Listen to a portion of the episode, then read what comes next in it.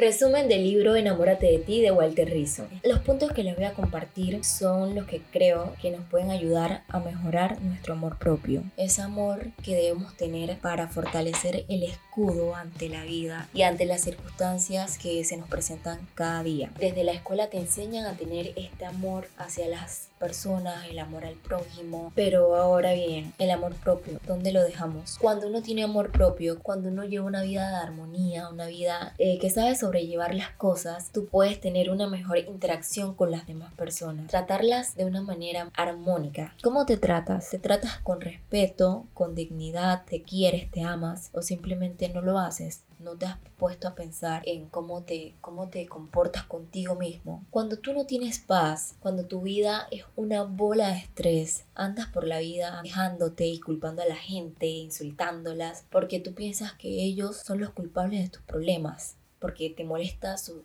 existencia. Entonces, por eso andas así. Pero en cambio, si tú tienes amor propio, tú te consideras especial, si tú no te tratas tan feo, así mismo vas a tratar a las demás personas, vas a ser paciente, vas a comprender las cosas.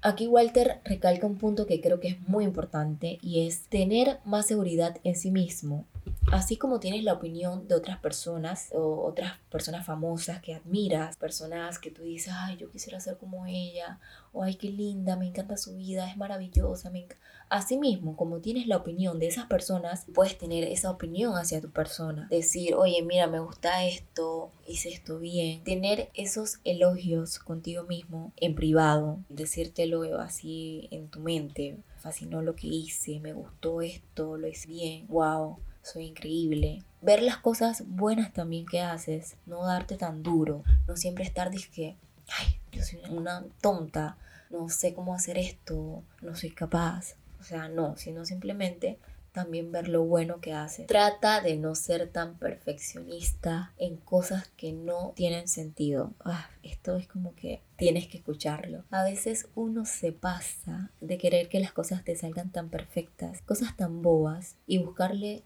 el mínimo error. Es como que, les digo porque me ha pasado, quiero que una foto salga perfecta o que quiero que escribir perfecto y si escribo mal vengo y lo tacho y quiero escribir lindo. En serio, uno se pone a ver esas cosas y él dice, no seas tan duro contigo mismo. No trates de ser perfecto en cosas que en verdad no tienen sentido. Tienes que ser más flexible contigo mismo, no exigirte tanto, no darte tan duro. Hay que exigirse a sí mismo de acuerdo a las posibilidades que uno tenga y a las capacidades reales. No te coloques metas inalcanzables porque vas a vivir toda tu vida frustrado. Nadie te va a soportar ni tú mismo. Analízate, piensa bien las cosas, qué es lo que tú quieres, mira tus posibilidades, piensa, ¿de verdad tú quieres eso? Eso te va a hacer feliz. Porque yo soy de las personas que piensa en que un sueño no tiene límites. Tú puedes soñar en ser astronauta, no sé, ir a viajar al mundo sin tener ni un peso hoy. Hoy puedes estar limpio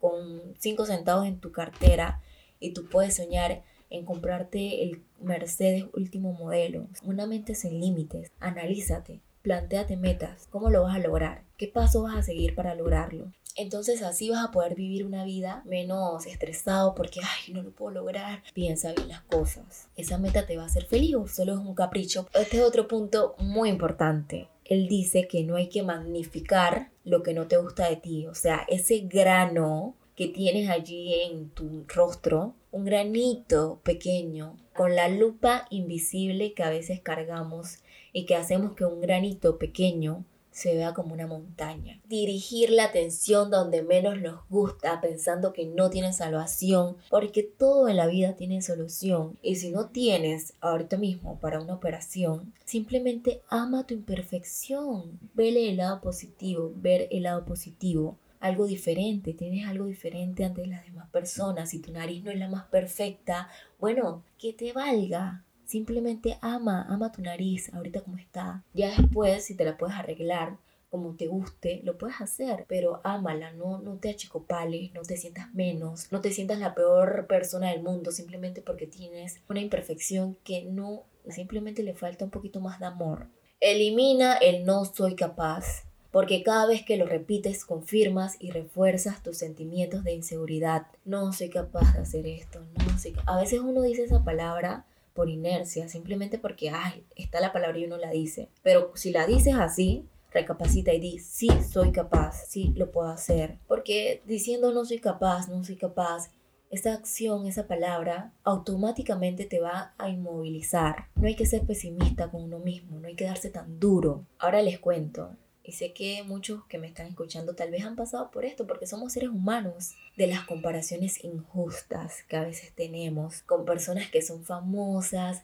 Tú puedes decir, oye, esa mujer es muy guapa, es muy linda, pero tienes que decirte a ti también que tú eres muy guapa y muy hermosa y ver tus cualidades. Porque si estás comparándote con los famosos, con las personas que están adineradas, vas a vivir amargado por lo que no eres o por lo que te falta. Entonces, concéntrate más en tu vida, planes, en tus metas, porque seguramente esas personas están concentrándose en su vida y por eso tienen tanto éxito.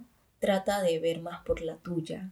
Estoy súper segura que si estás escuchándome es porque tienes metas, porque tienes propósitos en la vida, porque este es un podcast para mentes sin límites, para mentes que quieren alcanzar muchísimas cosas, que tienen sueños. Hay que darse ánimos y decir, mira, lo estoy haciendo bien, wow, estuve genial hay que, hay que darse amor, hay que darse también su gustito de vez en cuando. Fíjate en cuántos antojos has tenido hace tiempo y no los has podido llevar a cabo simplemente porque no has decidido hacerlo. Y quieres comerte un helado, date el gusto. Cuando yo estaba leyendo este libro, yo dije, es cierto, no tiene que premiarse cuando hace las cosas bien. ¿Para qué fue eso? A mí me encanta un Starbucks y yo me privaba de eso porque decía que hay que ahorrar, hay que ahorrar, hay que ahorrar y estaba con que no iba a gastar, no iba a gastar cuando leí esta parte del libro, casi que tenía que poner un alto porque quería todos los días premiarme por cualquier cosa y caía en el Starbucks. Y dije, bueno, tampoco así porque si no voy a quedar limpia y Starbucks se va a hacer más millonario. La vida no se ha hecho solo para trabajar,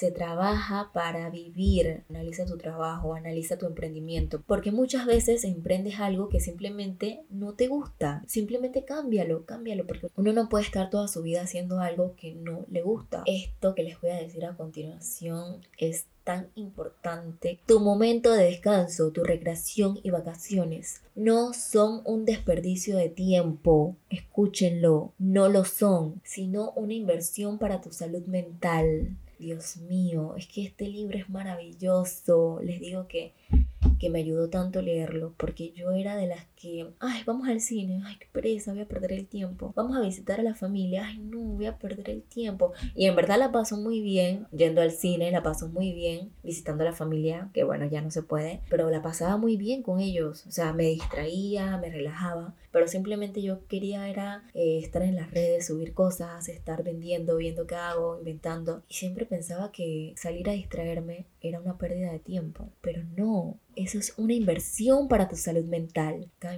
Ya y empiezan a disfrutar. Si tú quieres lograr tus objetivos, solo hay una cosa que puedes hacer y es actuar, actuar, animarte a dar un paso para avanzar. Si tienes alguna cosa que quieras hacer, Empieza hoy, hoy es el día, el momento, es ya. Aunque sea abriéndote la cuenta de Instagram, investigando cómo puedes comenzar, qué puedes hacer. Avanza en tu proyecto, pero avanza ya. Hay que actuar para lograr tus objetivos. Ya. La única forma de confiar en ti mismo es ponerte a prueba. Esto te ayudará a obtener datos sobre tus capacidades, pero en el proceso del camino tú vas aprendiendo a lo que tienes que mejorar. Hoy ustedes me escuchan así, pero es que no sé, amanecí un poquito ronco, así que me disculpo. Pero tienes que hacerlo, tienes que empezar a probarte, a ver tus capacidades, qué tanto puedes aprender, pero empieza ya. Olvídate de la idea de la filosofía esa de más vale pájaro humano que sin volando. Eso solo te lleva al conformismo y al estancamiento.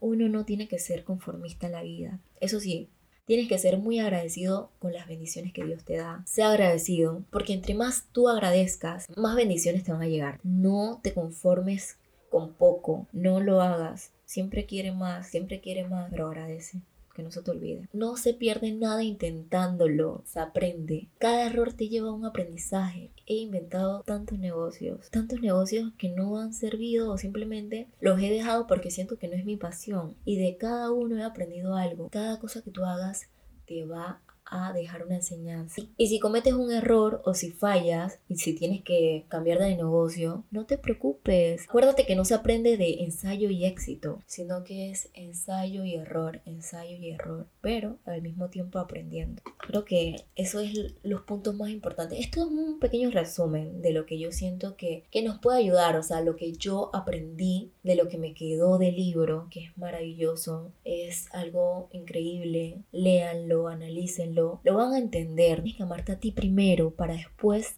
compartir ese amor que tú tienes con los demás. Saber cuándo decir no, porque no quieres, porque no te gusta, porque no te interesa, sin sentir culpa. Eso sí, no seas modesto, Trata de no ser modesto con las personas. Trata de no caer en el egocentrismo de creer que tu punto de vista es el que es. Enamórate de ti es una tarea ardua que implica navegar contra la corriente porque a la gente le sienta mal que haya un camino personal. Al principio la gente no va a comprender, te va a decir que eres lo peor del mundo, que eres una egoísta, que solo piensas en ti, pero no te preocupes, relax, tranquilo, vive y ama lo que haces. Esto es una balanza. Hay que buscar el equilibrio. Hay que saber cuándo hay que inclinar la balanza un poco.